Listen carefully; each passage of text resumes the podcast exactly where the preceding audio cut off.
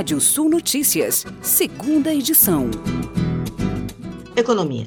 As exportações brasileiras de proteína suína aumentaram 11% em volume no ano passado, segundo dados da ABPA, Associação Brasileira de Proteína Animal.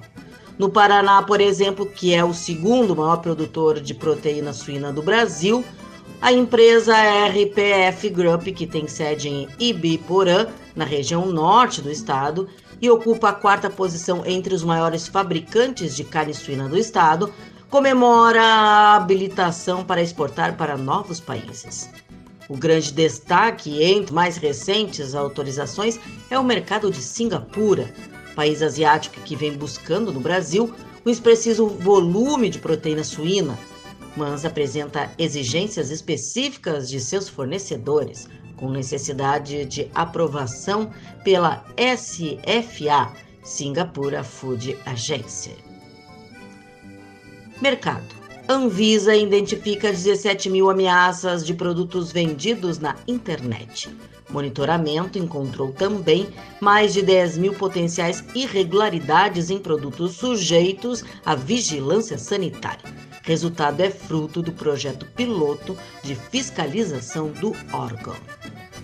Mercado. Os espumantes brasileiros alcançaram impressionantes 30 milhões de litros comercializados no país entre os meses de janeiro a dezembro do ano passado, cerca de 40% a mais do que o mesmo período do ano anterior. As exportações atingiram cerca de 935 mil litros no mesmo período, aumento de 21% em relação a 2020, segundo a União Brasileira de Vitivinicultura. Por trás desse sucesso está a ciência. A pesquisa agropecuária ajudou a impulsionar essa importante cadeia ao desenvolver cultivares, técnicas de manejo e de processamento e ao atuar na caracterização das regiões produtoras para a obtenção de selos de procedência. Outro bom indicador são as premiações obtidas em concursos nacionais e internacionais. Segundo a Associação Brasileira de Enologia, em 2021, o Brasil recebeu o um número recorde de 414 medalhas e dessas, 303 foram para espumantes. Os prêmios vieram de 18 concursos realizados na Argentina, Brasil, Canadá, Chile, Espanha, França, Grécia, Hungria, Inglaterra, Luxemburgo e Portugal. O maior destaque veio da Inglaterra, onde o Brasil obteve 97 prêmios em dois concursos internacionais realizados em Londres. Agronegócio. Os associados da FUBRA, que tiveram suas lavouras de tabaco atingidos pelo granizo na safra 21-22, já começaram a receber seus auxílios no último dia 22 de fevereiro. A primeira liberação dos valores do sistema mutualista contempla os associados que liquidaram suas ordens de pagamento até o dia 15 de fevereiro.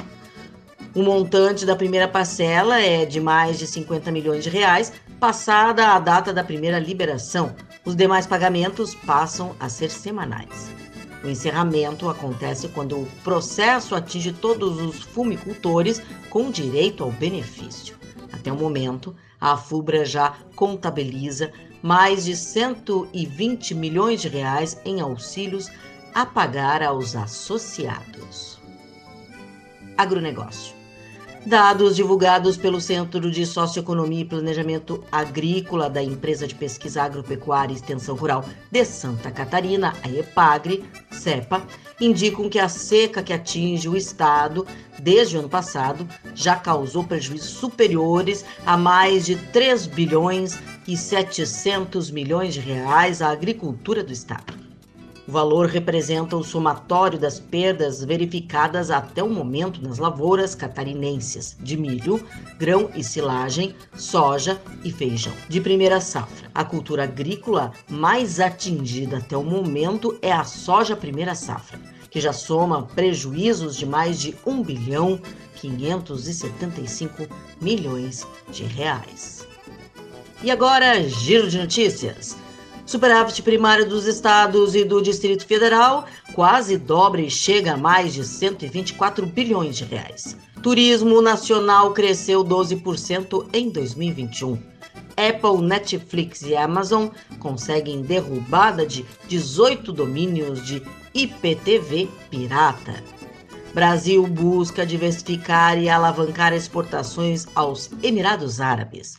Vendas de imóveis novos cresce 12,8% em 2021. Você pode ler mais notícias no nosso portal Rádio Sul, ouvir novamente esse boletim no seu app de podcast favorito. Sou Kátia Desessari e volto amanhã no Rádio Sul Notícias, primeira edição, às 8h30 da manhã. Até lá! Previsão do tempo. Boa noite, ouvintes da Radiosul.net.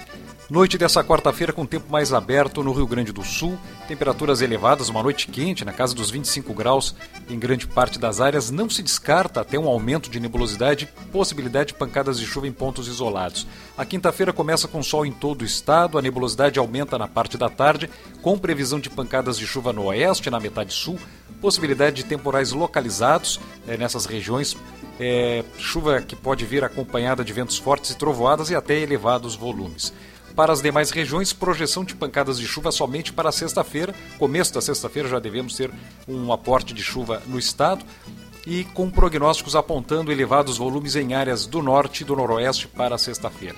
Prognósticos também aí para Santa Catarina e Paraná, nas próximas horas, um tempo parcialmente nublado, possibilidade de pancadas de chuva. Na quinta-feira, variação de nuvens em Santa Catarina, com pouca chance de chuva.